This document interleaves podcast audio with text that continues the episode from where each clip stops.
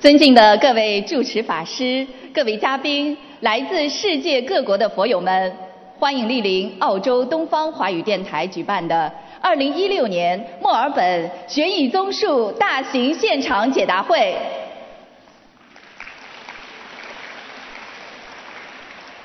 作为世界和平大使、世界华人的心灵导师，卢军宏台长太平绅士二十年来无私忘我，致力弘扬人间大乘佛法，促进世界和平、国泰民安。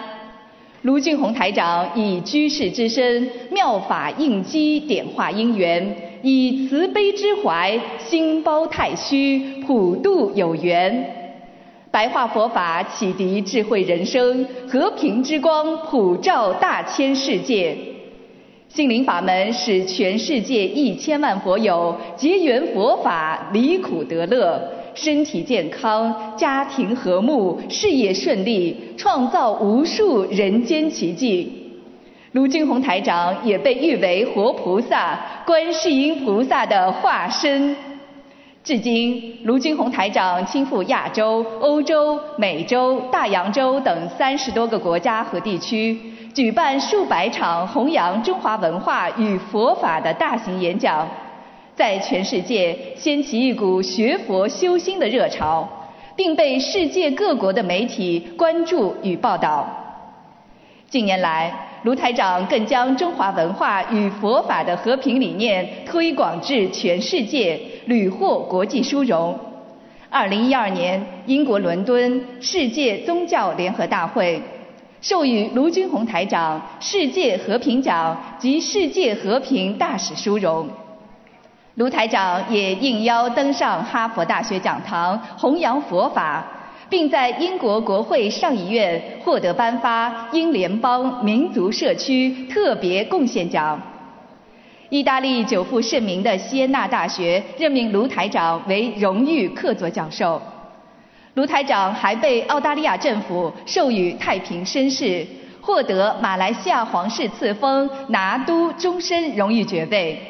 并在联合国、美国国会、德国柏林、美国宽容博物馆等地举办的世界和平会议上多次获得世界和平奖项。卢军宏台长还作为特邀嘉宾，与高僧大德、佛教领袖一同出席2015年联合国卫赛节庆典。应联合国大会主席邀请。在联合国总部出席2015年联合国大会和平文化高峰论坛，使中华文化与佛法走向世界。时隔一年，卢俊宏台长心系墨尔本佛友，在台湾、日本、新西兰大法会圆满成功举办之后。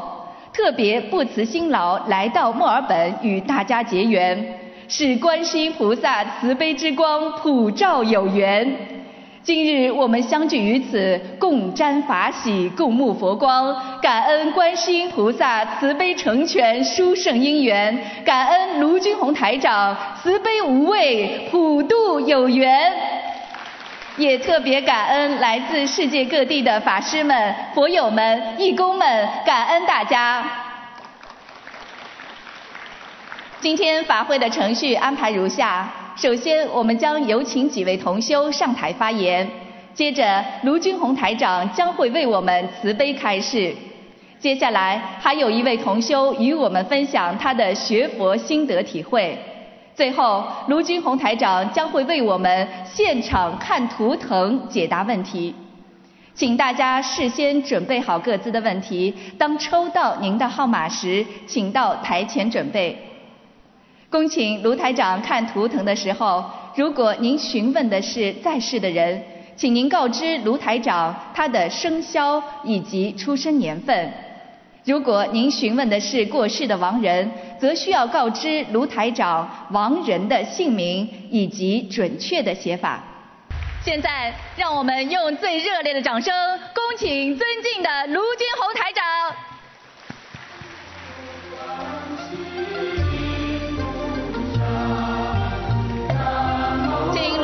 接受佛友敬献的鲜花。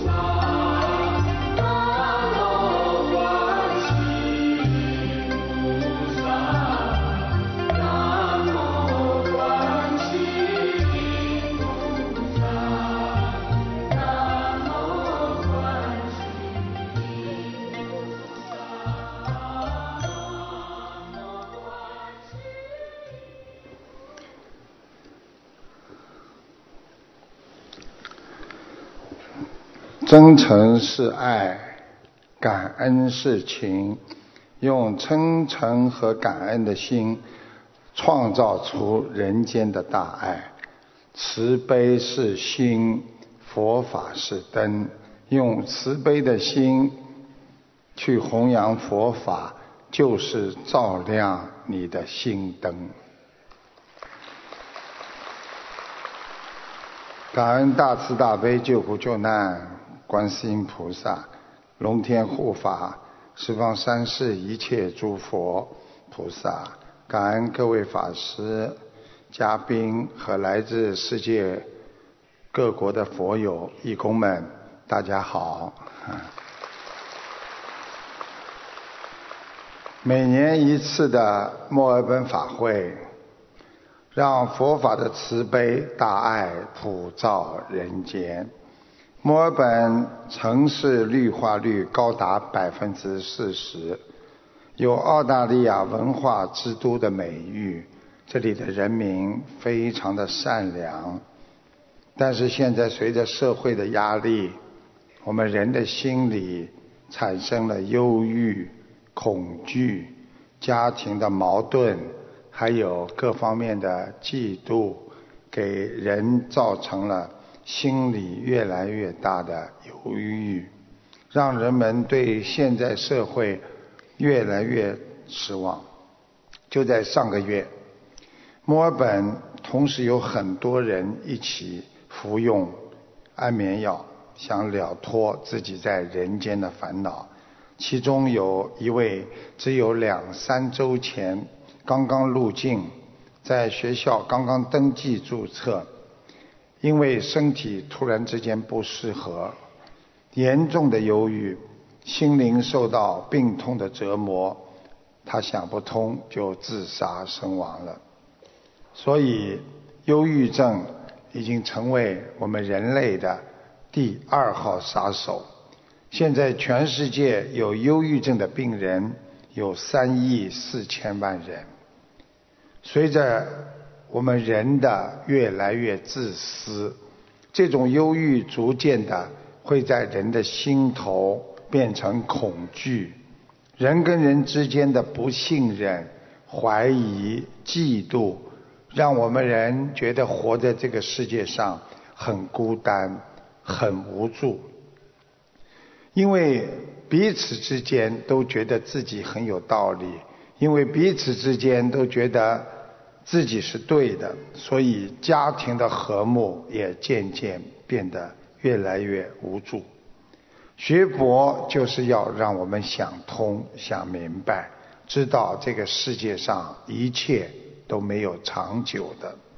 今天的你，并不代表以后的你；今天的我，并不代表过去的我，因为一切都会过去。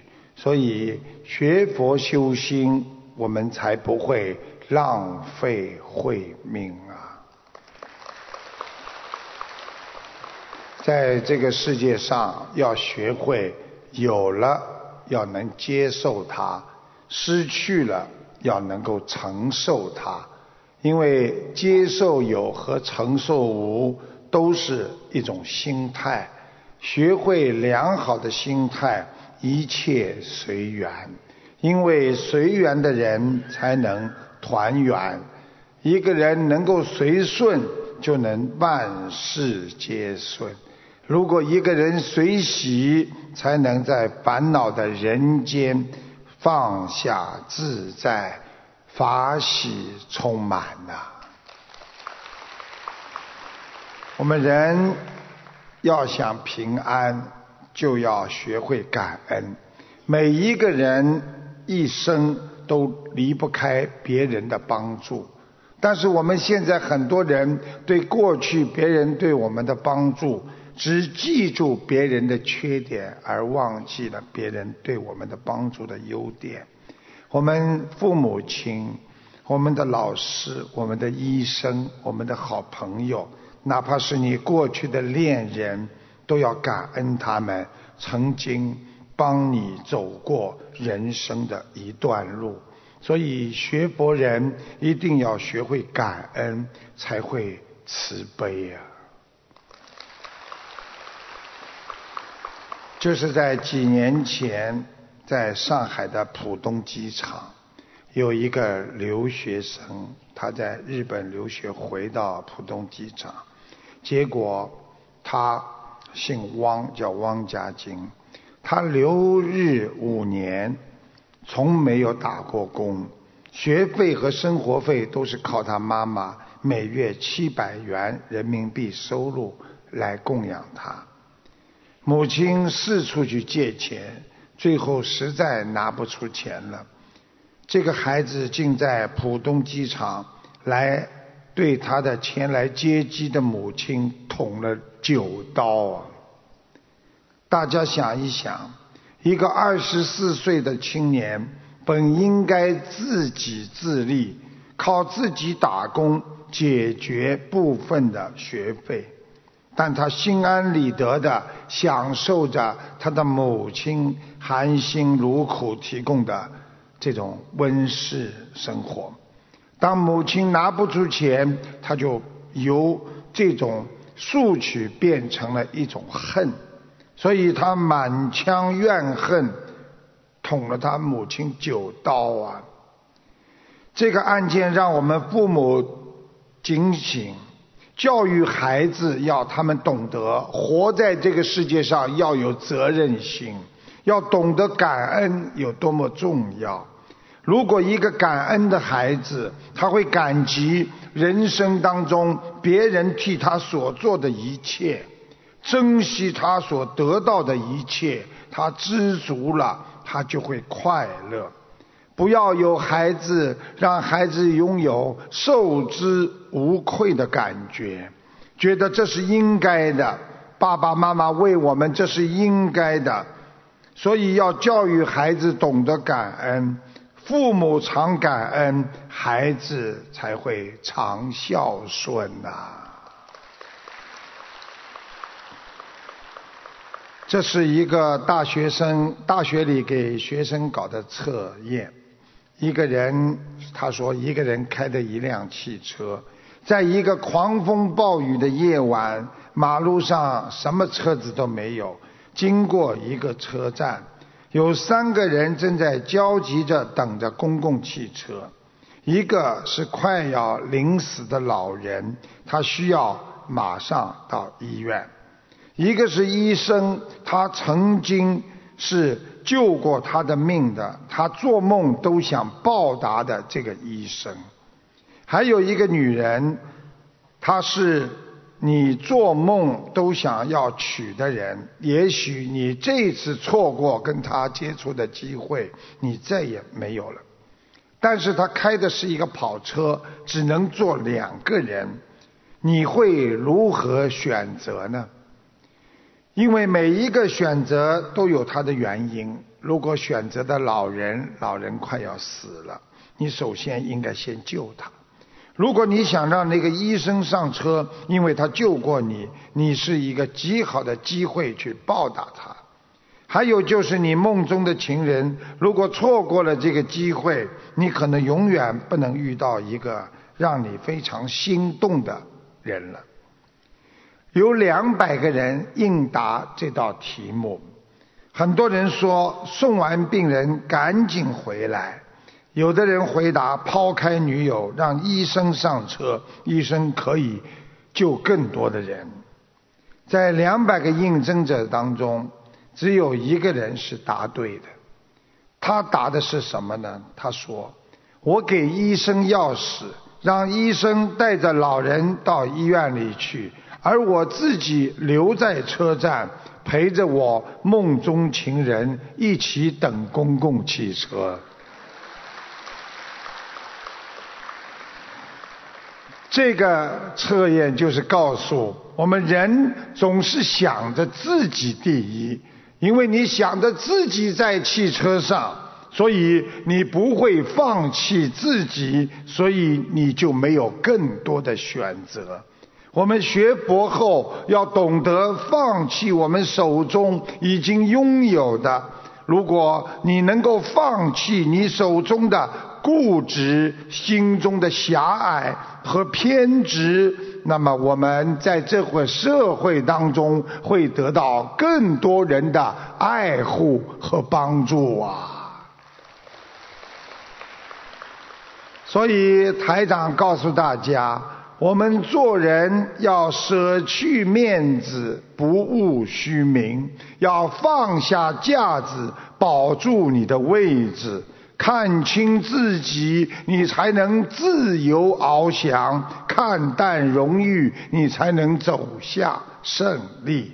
面对利益，大智若愚。如果你只顾自己的利益，反而你会失去更多的利益。呀，原谅别人就是善待自己。想要得到别人的帮助，你就先去帮助别人；想要得到别人的爱，你先去爱别人；想要得到利益，你先给别人利益。能够包容别人，你能够使对手成为你的朋友，所以要学会一生吃两样东西，一个是吃苦，更重要的是学会要吃亏呀。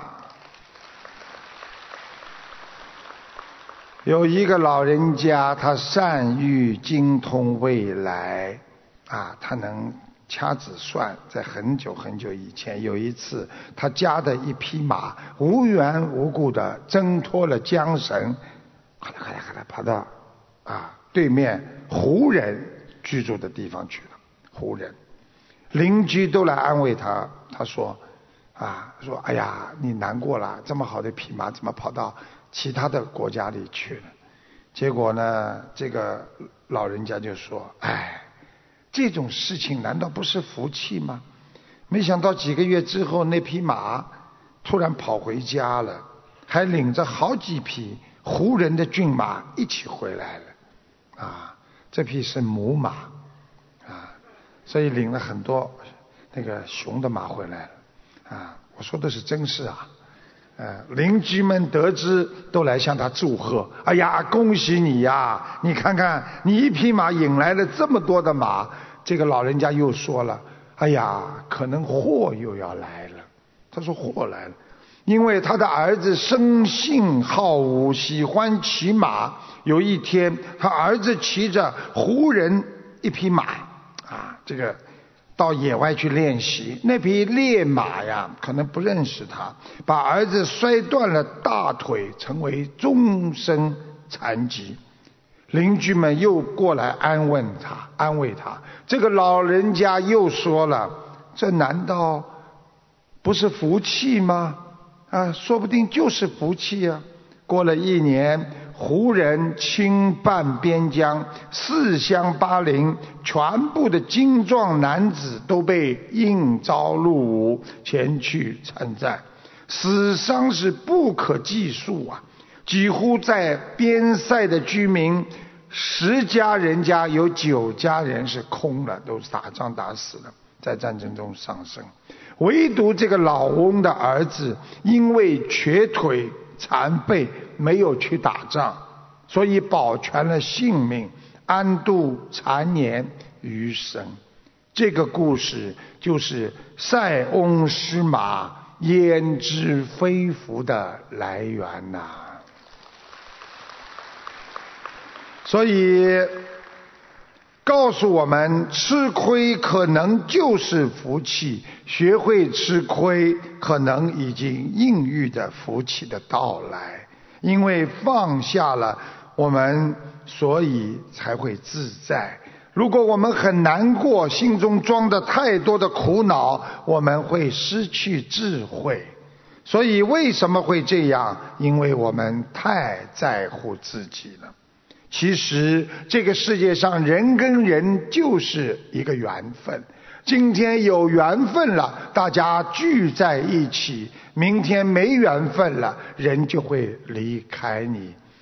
所以这个缘分实际上就是根据时空的转换和我们的失去得到而产生的相聚和分离。想一想，我们的父母亲，我们的爷爷奶奶从小领我们，现在都离开我们，这段缘分就没了。想一想，我们过去的女朋友、过去的男朋友，对我们如此的爱，但是有缘无分离开了我们。所以，有智慧的人要懂得保持缘分。所以，要懂得很多事情缘过了，我就得放下。这个世界，什么事情都会过去，过去的就让它过去吧。所以，学佛人要学会过去不可得呀。在过去，有一位年轻的修行的人，他在深山里的道场打坐。你们知道，过去打坐都是锻炼自己的身心。他的师父常常告诫这位弟子说。你如果想修行修得好，首先要戒止自己的五欲之心，那就是贪嗔痴慢疑。如果你能降服五欲，你心才不被外界所诱惑，你才能真正达到修行的境界。这位年轻修行者经常思考。那么五欲对修行人经常啊有什么害处呢？有一天他走到很大的一个野外的放生池旁，看到一只乌龟慢条斯理的从池边上爬了上来。这时来了一个狐狸，狐狸看到乌龟张口就去咬它，乌龟很快的就把头缩进去了。狐狸又要咬乌龟的脚，乌龟把两个脚又很快的缩进去了。过一会儿，乌龟以为狐狸走了，慢慢的都把头和脚伸出来，没想到狐狸看见了，歘的窜回来，又要咬它。这个时候，乌龟赶紧把头和脚又缩进去了。当你。啊，这么反复多次之后，狐狸疲于奔命，终于离开了。他没有吃到这个乌龟，他走掉了。乌龟看到狐狸走远了，把头和脚再伸出来，在水中自由的游啊爬行。这个年轻的修行者看到这一幕之后，他突然顿悟，他就突然间想到了：乌龟的头和脚不就像我们修行人的五根吗？啊，而这个狐狸则像我们在外面的五欲六尘一样，对我们进行伤害。你们想一想，是不是这样？别人骂我们一句，我们回到家气得不得了，要恨呐！这句话我们要不断的折磨自己一百次。别人对你的诽谤，你会在家里难过呀，吃不下饭呐，睡不着觉。所以。社会上给你很多的陷阱，就像狐狸一样，你没有用智慧，你很快的被人会伤害的。所以学佛要时时刻刻守护自己的心，谨守身口意，身体、嘴巴还有意念，不要去犯戒，不要有分秒放欲的机会。这就叫修行啊！如果我们啊每天会生气，你就会在想不通当中烦恼一生过一生。人生就像一场戏呀！台长知道，你们大家知道有个诗叫“人生像一场戏”，我把。改了几句给大家听一下。人生就像一场戏，因为有缘才相聚，保持缘分不容易，不为小事发脾气。别人生气我不气，气出病来无人替呀。所以我们做人。当你在埋怨埋怨自己没有鞋子穿的时候，你可曾想到有人连脚都没有？有一篇文章说，如果你今天还有健康，没有生病，那你比熬不过本周的十万个癌症病人要幸运得多。如果你从没有体验过战争的危险、监禁和孤独、害怕和恐惧、饥饿的痛苦，你比全世界五亿人要幸福得多。如果你衣食无忧、居有定所，那么你的生活水平就高于全世界百分之七十五的人呐。如果你在银行当中还有一点储蓄，有零钱花，你是世界上百分之八生活忧郁的人呐。你还能眼睛看书、看电视，你比一千万盲人要幸运呐！所以不懂感恩惜福，那就是不快乐的根。天天能够惜福，能够感恩自己还拥有，那才叫知足常乐呀！学佛要趁早啊，修心要实实在在的一步一步去做，你才不会啊在心中缺少智慧。有一匹年轻的千里马，他在等待着伯乐来发现他。商人来了，说：“你愿意跟我走吗？”我带你走遍名山大川。这个马摇摇头，我是千里马，我怎么可以为你一个商人这么驮物运货呢？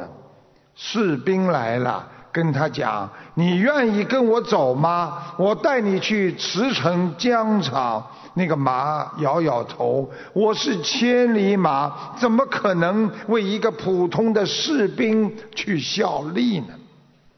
猎人来了，说：“你愿意跟我走吗？我带你去适应野外生存的恶劣环境。”马摇摇头说：“我是千里马，我怎么会当你猎人的苦力呢？”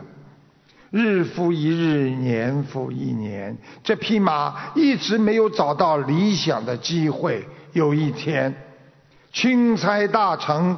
奉旨来到民间寻找千里马，千里马找到了钦差大臣，说：“我就是你要找的那匹千里马呀。”钦差大臣问：“那你熟悉我们国家的路线吗？”马摇了摇头。钦差大臣又问他：“那你上过战场有作战经验吗？”马又摇了摇头。钦差大臣问他：“那你擅长野外生活吗？”马摇了摇头。“那我要你有什么用呢？”马说：“我能日行千里，夜行八百啊。”钦差大臣说：“好啊，你跑一段让我看一下。”由于太长时间养尊处优，千里马虽然用力的向前跑。跑了没多少时间，气喘吁吁，汗流浃背。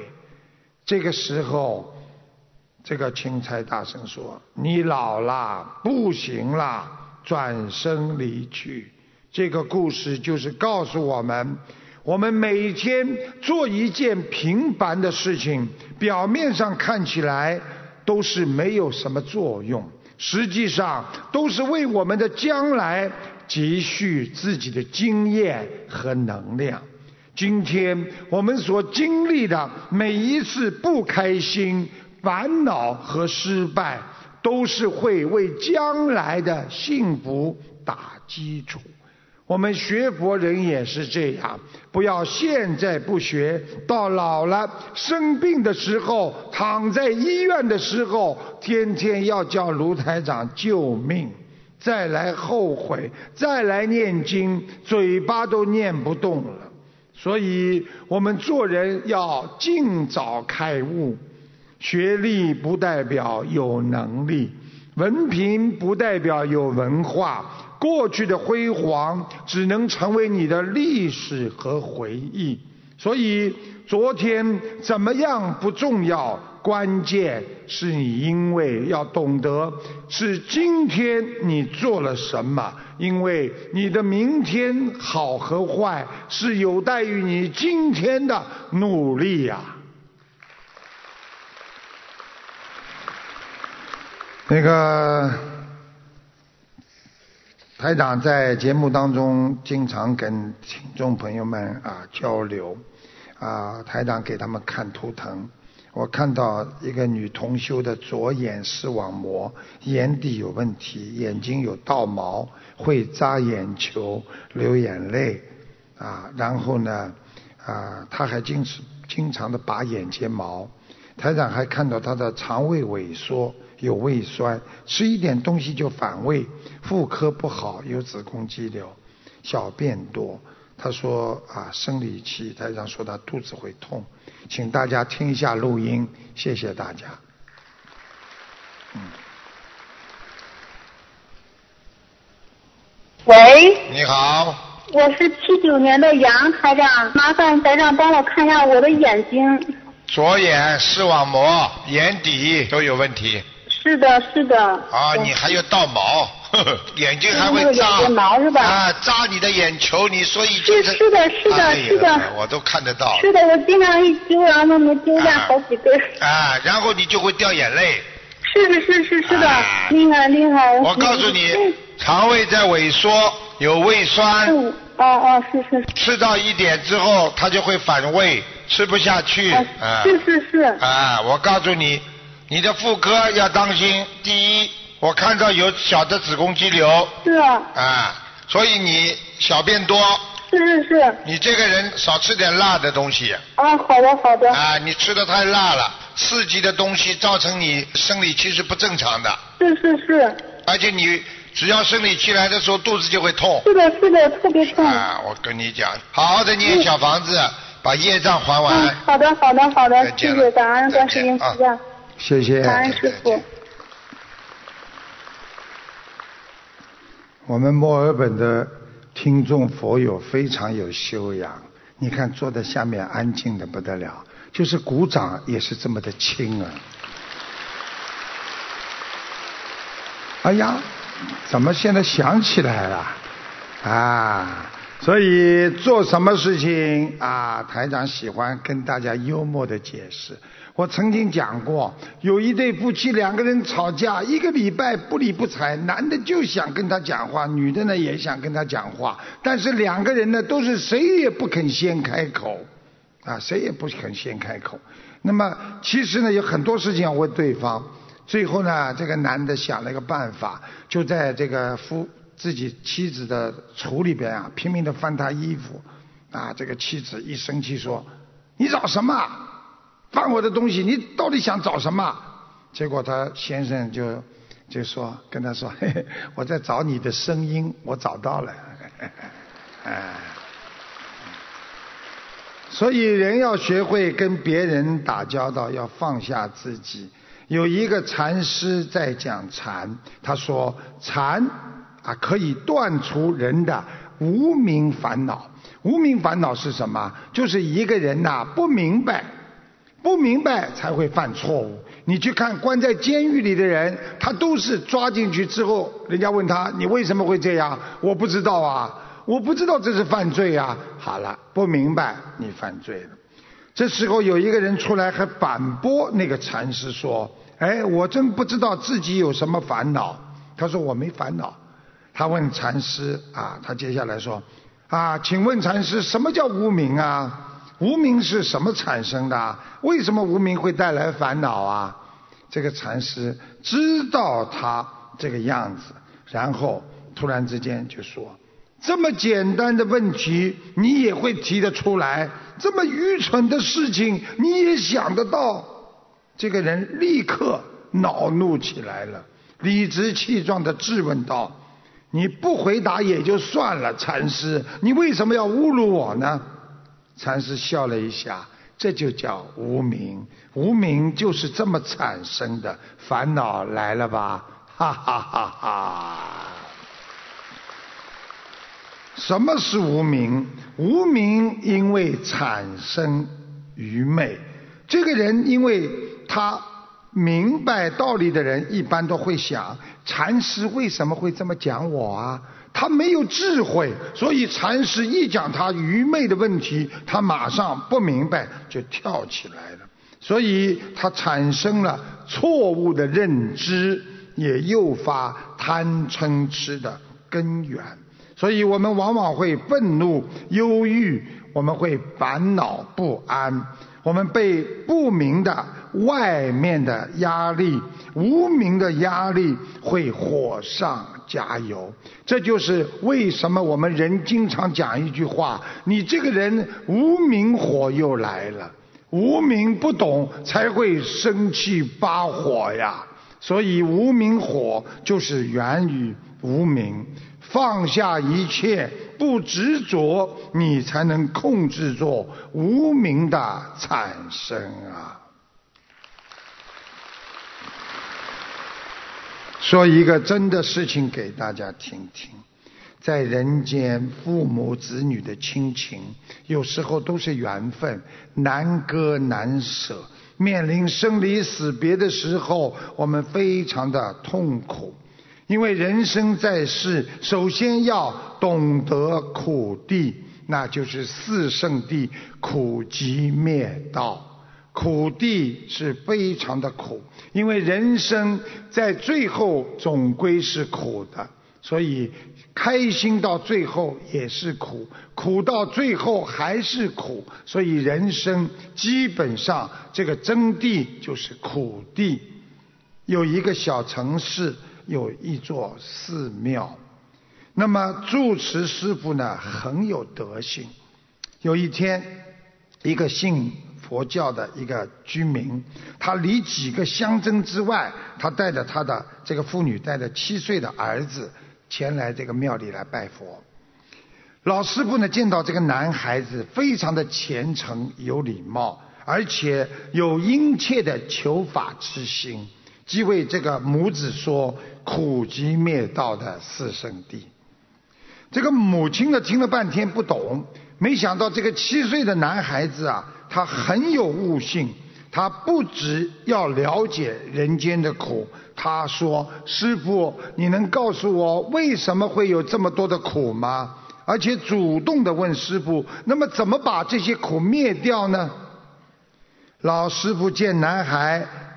淫语绝伦，在对他讲因缘果报之理，跟他讲了很多，啊，这个男孩恍然大悟，当下就邀请母亲说：“妈妈，你让我留下来，我出家修行吧。”母亲舍不得，但是也知道孩子的慧根非常的好，不想断了他的慧命，就跟他说。你自愿修行，一定会有成就。妈妈也就成全你了，含泪离开。这个小沙弥日日跟着师傅精进修行。某日在打坐的时候，突然眼睛看见了他的前世、世世的所有情况。所以很多人念经之后，可以看到很多的亡人和他的过去。所以这个事情是真的。他的第一世，他的母亲怀胎十个月，和村中一个妇女同时怀孕，把孩子同一天生下来。但是他的妈妈因为因为他生下三天之后就死了，所以村里的人都视为他妈妈会不祥啊。把他逐出家门，他妈妈天天在村中哭泣，最后精神失常，啊，人还没死，精神失常。这个小弥小沙弥呢，第二世投生在另外一一个生不出孩子的家庭。这个时候出生之后，这个小孩子白皙可爱，很得别人的疼爱，但是在三岁的时候生了一个怪病。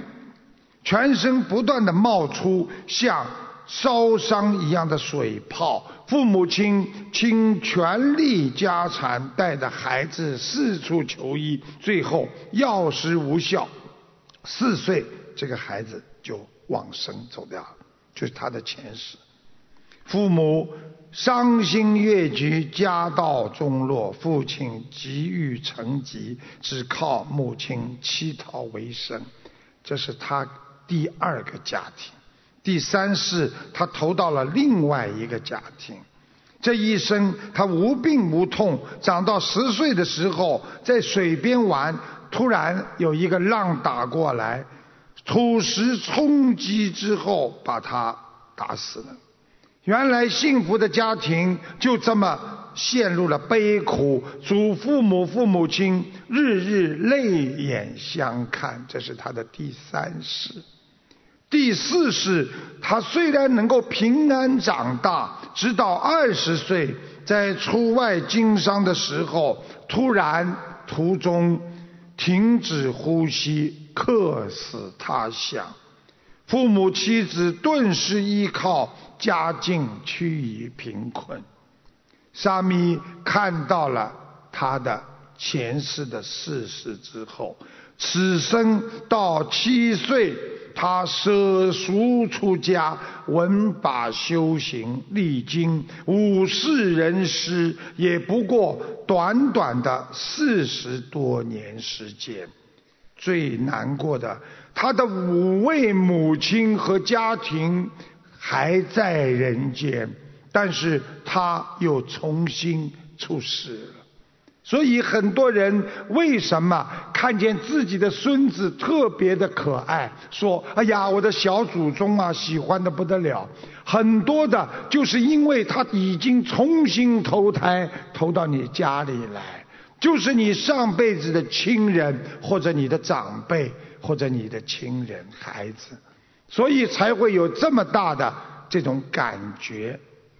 所以做人要懂得我们。在人间，我们生离死别的悲切，并不是啊这么容易的。因为家人，我们给家里人造了很大的难，我们让家里承受了很多的痛苦。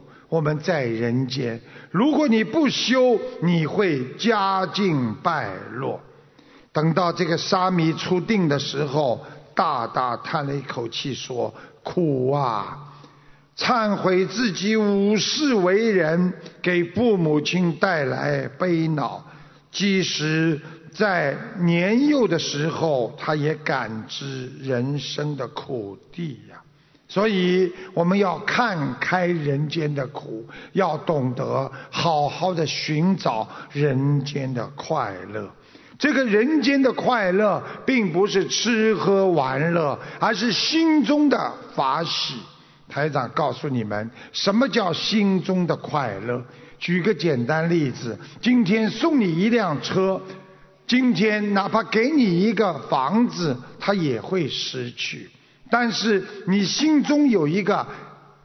自己的愿望，比方说我的孩子，我也一定要让他考上精英中学，或者很多西人说，我愿意到 Christmas 到了，我要有一个长的 holiday，long holiday。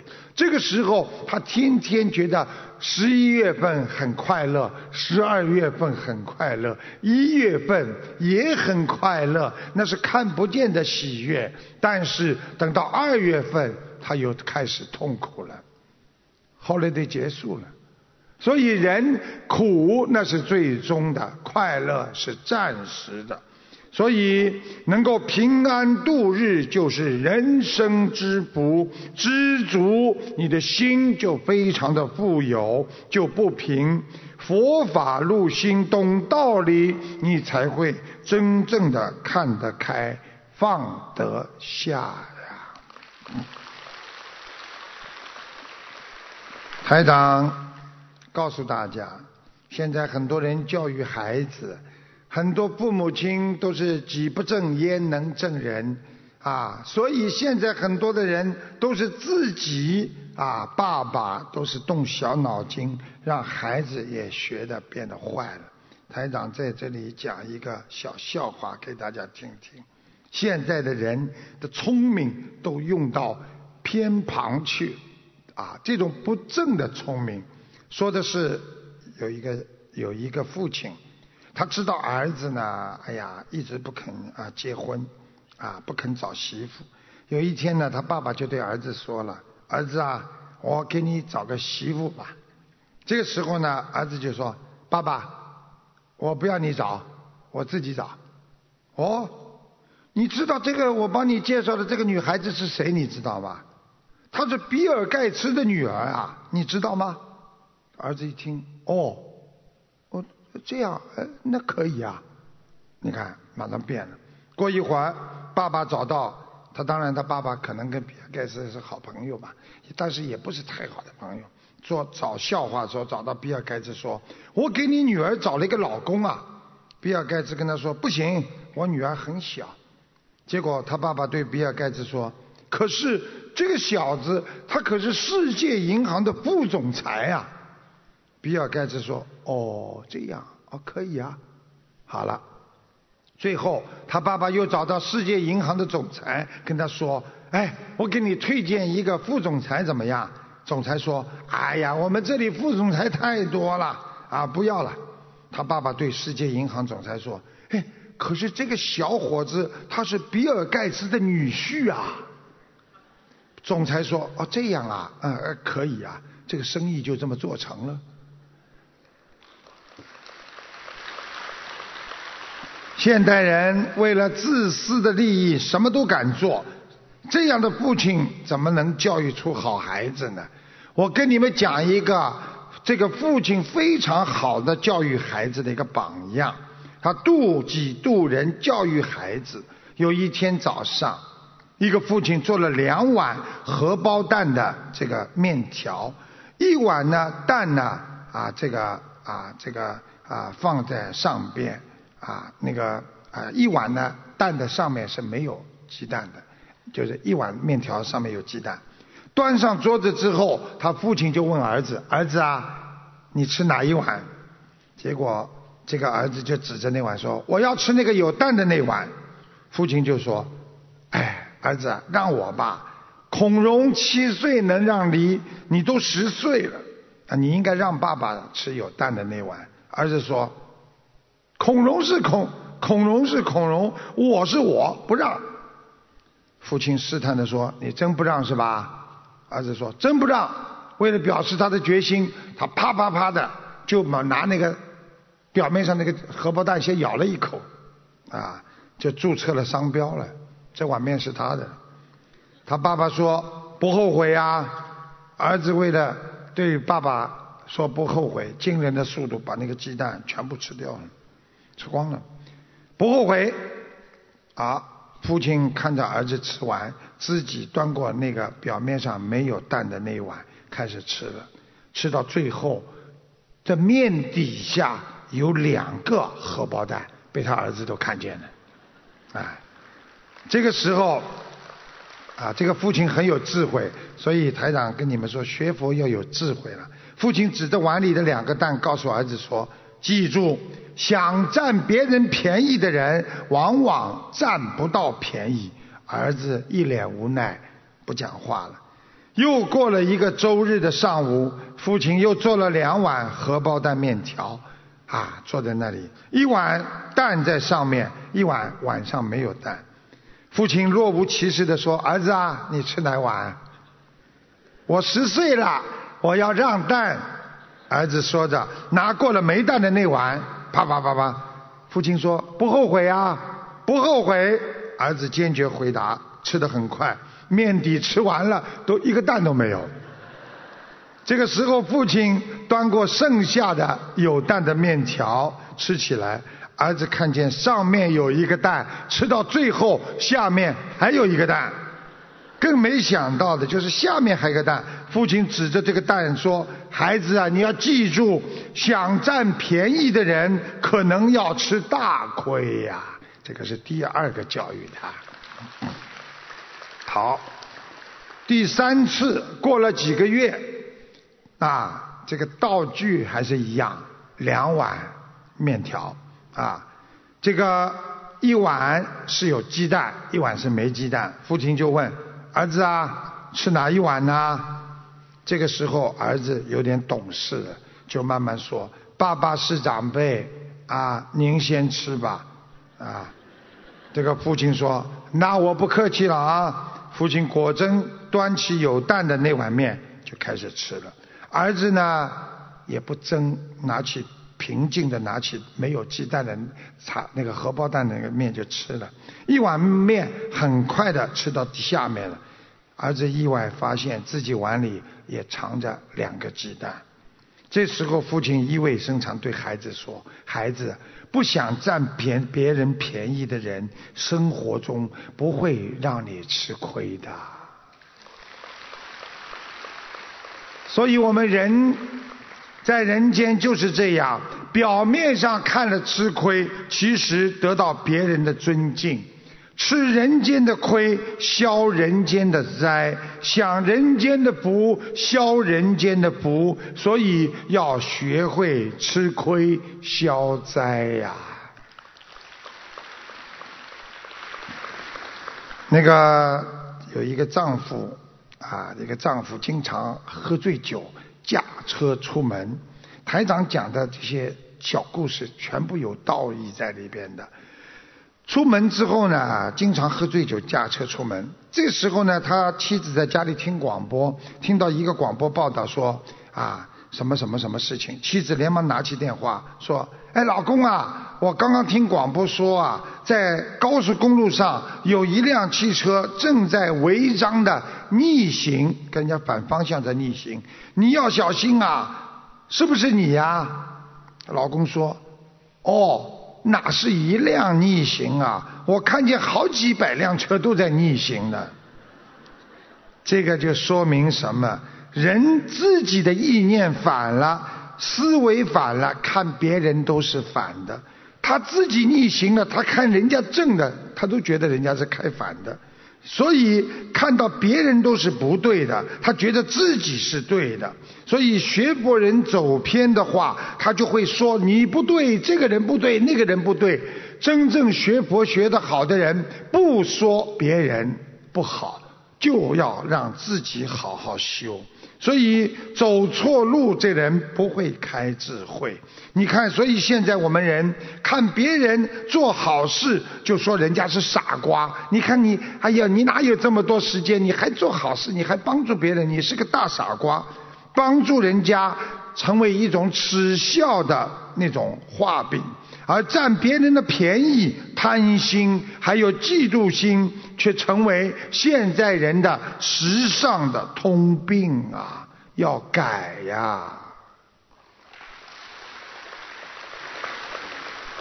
那个台长在节目当中啊，有一个听众反馈啊，是我们悉尼这个听众，他得了自闭症，女儿得自闭症，天天苦的不得了啊，在家里玩电脑，不肯见人，不上学，先生跟他都非常痛苦。啊，自己也得了轻度的忧郁症，啊，他通过学习心灵法门，起早摸黑，拼命给孩子烧小房子。现在孩子的自闭症已经基本痊愈，夫妻二人也走出了忧郁症。包括你们今天坐在下面的很多的父母亲，可能你们的孩子也是天天都在玩电脑，啊，关在家里不想去上学上课。所以呢，你们听下这个录音，谢谢大家。感恩大慈大悲观世音菩萨加持，让我今天能打通电话，让我有这个机会呢分享我的法事。两年多以前，我女儿患上了自闭症，他整天把自己关在房间里上电脑，不肯见人。后来呢，发展到不肯上学，最严重的时候呢，一星期只能上一天学。后来学校老师也向我发出了警告，每天早晨，他我都是含着泪水。跪在佛菩萨的面佛台前，祈求观世菩萨加持，让我的女儿能上学去。几乎没有一天不是这样过的。在那些日子里，对我来说，每分每秒都是很难熬过的，每天都是活在人间的地狱一样。正当我准备放弃我女儿的时候，去年四月七号，感恩观世音菩萨，感恩台上再次救了我，救了我全家。我每天起早摸黑，拼命地给我的女儿要紧着烧送小房子。其实，在我女儿生病的这些日子里，我有先生两个人都得了轻度的忧郁症。我们整天担心着我们的女儿怎么样怎么样。通过心灵法门的三大法宝，自闭症的女儿基本上恢复健康。我和我先生也基本上走出了忧郁症的阴影。你想想看呢，这个世界上，我告诉你，比你女儿苦的人多得很呢，真的，很多人还，很很多人还没有还没有找到这个方法呢。是的，感恩台长。谢谢。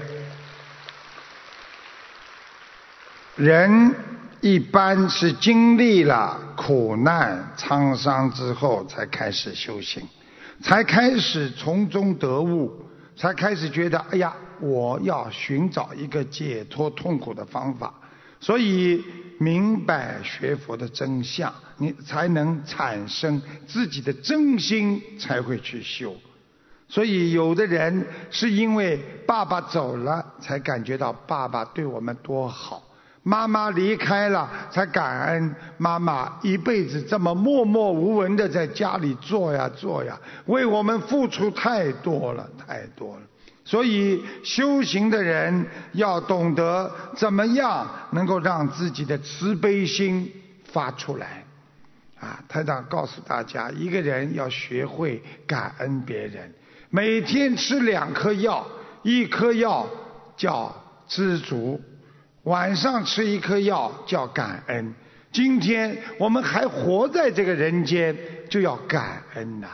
想一想，在过去的八年，在美国一个《时代周刊》上发表了一篇文章，说到在过去的八年，有七十六个亿万富翁。昨天晚上我也讲了，亿万富翁全部都死了。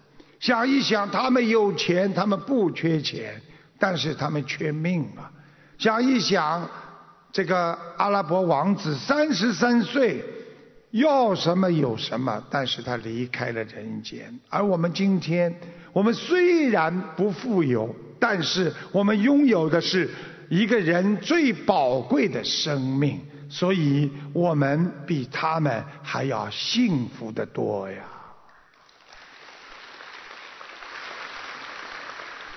台长告诉大家，有一个啊，一个人叫李楠，和他的同事，大概是广东人嘛，叫阿达，叫他阿达，去拜访一个公司的会计小姐，去问他们公司啊是否要啊买家具，你们公司是不是要装修，要买家具啊？结果呢，这个会计小姐呢非常客气跟他说，对不起。啊，我们公司没有这个计划要装修，也没有买买什么家具。他们很有礼貌的退出。那个阿达呢，还深深的鞠了一躬，说啊再见。他说这种人啊，这种会计小姐不能得罪的，说不要得罪。坐电梯下楼的时候呢，开电梯的阿姨呢，对他们呢微笑招呼，似乎非常的热情。他便主动的和李楠呢，就两个人聊起来了。李楠呢，非常恭敬的，还拿出个名片来递给这个开电梯的阿姨。这个同事那个阿达呢，不屑一顾的啊，冷笑一声说：“啊，转身继续看他的手机啊，就觉得你这个不屑一顾的就这么看了。在他看来，李楠这一举啊，是多此一举，没有意义的。你去给一个看电梯的阿姨一个名片，有什么用啊？”但是呢，当阿姨听说他们是来推销办公家具的，这个阿姨居然给他们透了一个风声，说在刚刚在前一天，总经理与副总经理在坐电梯的时候谈到了下个月决定大装修，还要添加不少办公设备。于是这个李楠马上决定再上楼去找总经理。那个阿达说：“我不去，你要去你去。”你怎么会相信一个开电梯老太太的话呢？那好，李楠说：“我一个人上去找他。”最后找到了总经理之后，他十分惊讶。总经理说：“哎，你是怎么知道的？第一个单子他就拿下，总价值八十万。这个故事告诉我们，学佛人要用平等心，对所有的人都要好看待世界，尊重每一个人，就是尊重你自己。很多人不肯尊重别人，实际上别人也不会尊重你，也看不起你。举个简单例子，你再有钱，你不尊重别人，人家说你钱又不给我，我凭什么尊重你呀？啊，对不对？所以学佛人修平等心啊，就要真实对别人真心。有些人装出来的真诚没有用的，打动不了别人的心。所以这样的人才懂得感恩。台长告诉大家，月亮从不认为自己不是从天王星下来的，相反，月亮每天给别人带来宁静安详，所以很多的星星也为之它喝彩，所以才叫众星捧月呀。学佛人不要以为自己不是菩萨就不做善事、不修心。相反，每一天的行善积德、学佛念经，会使你成为人间的菩萨。点点滴滴才能创造出伟大的事情。所以造大楼也是从低层开始，学佛也是从做善事开启。我们一定要将人就开始变成佛，这就叫人成即佛成啊！台长要跟大家说个笑话。说的是现在的孩子啊，都省钱呐，不大孝顺。说有一个父亲过世了，他们请了一个假和尚为刚刚逝去的父亲诵经。啊，这个假和尚呢，跟他们说：“我要一千块钱。”啊，孩子说：“太贵了，打个折吧。”和尚假和尚说：“打几折啊？打八折。”这个假和尚同意了，他马上开始念经，啊，请魂上冬天，请魂上冬天。哎，不对呀，一般超度都是到西天呐，哎，怎么到冬天呢？嗯，哎，哎，师傅啊，这个极乐世界在西天，应该上西天才是啊。假和尚答道：哎，上西天要一千块钱，你八百块钱只能上冬天。他听完听了之后呢，马上呢再补足了他差额两百块钱。这个时候假和尚开始改口念了：“请魂上西天，请魂上西天。”这个时候突然听见棺材里传来了怒骂声音，他这个爸爸突然之间骂起来了，在棺材里。你们这些不孝的子孙，为了省几个钱，害得我东奔西忙，不得安宁。我刚刚跑到冬天，你们又把我弄到西天来了。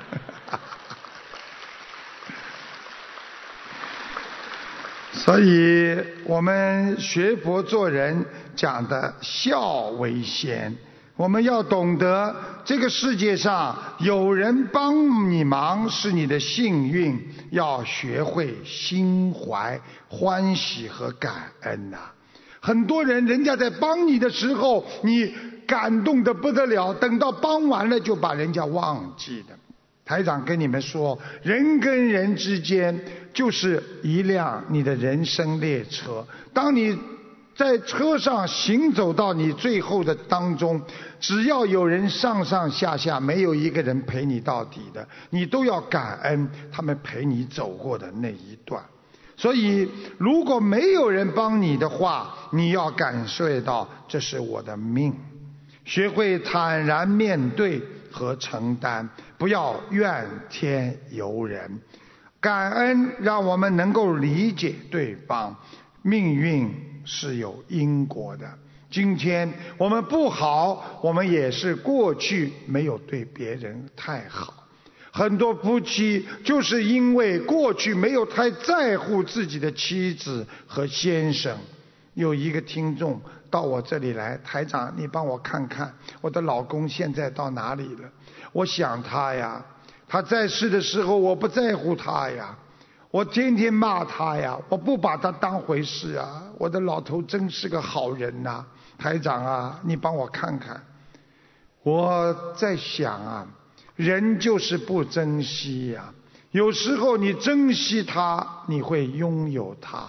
你不当他回事，你很快就会失去。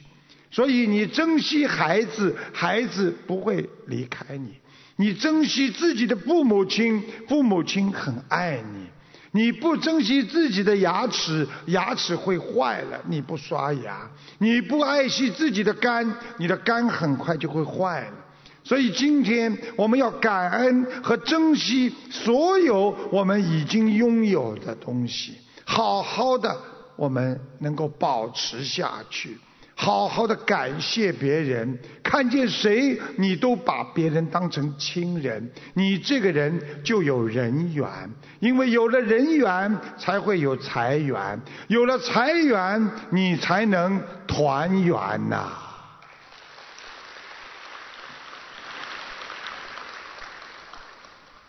谢谢大家，讲。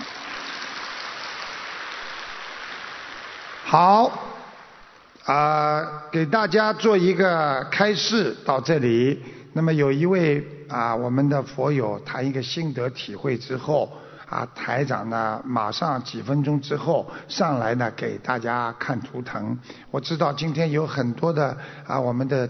啊，这墨尔本的那个佛友啊、听众啊，他们都非常想听听台长看图腾，他们都知道台长很厉害、很准的。所以不管你们有未来啊，家里有什么情况啊，身体啊，我一看就看出来了。啊，昨天晚上在联谊会上啊，随随便便啊，台长一看这个人啊，马上就看出他身上的毛病。啊，他的孩子在肚子里怀孕，什么形状？我说头是平着，没有冲下面都看出来。他说刚刚前几天做过 B 超，一模一样。所以希望你们好好努力，我马上见大家，谢谢大家。让我们再次用热烈的掌声，感恩卢军红台长为我们带来的精彩开示。